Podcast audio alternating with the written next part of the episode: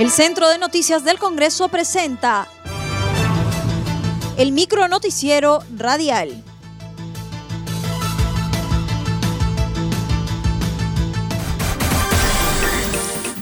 ¿Cómo están? Les saluda Anaís Uceda. Hoy es miércoles 30 de diciembre y estas son las principales noticias del Congreso de la República.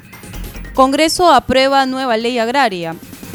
El Pleno del Congreso aprobó el nuevo texto sustitutorio de la ley del régimen laboral agrario. La decisión se alcanzó con 58 votos a favor, 32 en contra y 29 abstenciones.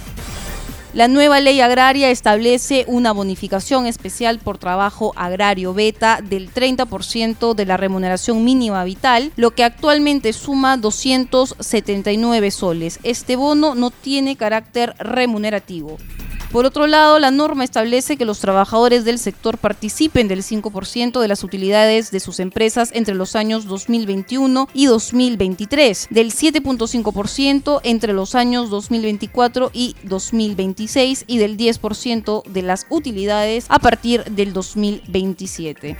Además plantea que las empresas cuyos ingresos netos no superen las 1.700 UITs pagarán una tasa del 15% del impuesto a la renta entre los años 2021 2021 y 2030 y desde el 2031 en adelante pagarían la tasa del 29.5% del régimen general. Se añadió también que las empresas agrarias cuyos ingresos netos no superen las 1.700 UITs tendrían el derecho a la devolución del 10% de la reinversión del hasta 70% del monto de las utilidades anuales luego del pago del impuesto a la renta entre el 2021 y el 2030.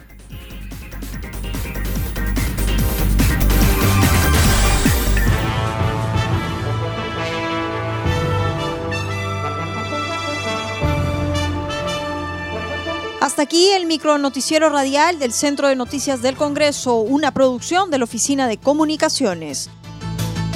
Los invitamos a visitar nuestras redes sociales y sitio web www.congreso.gov.pe.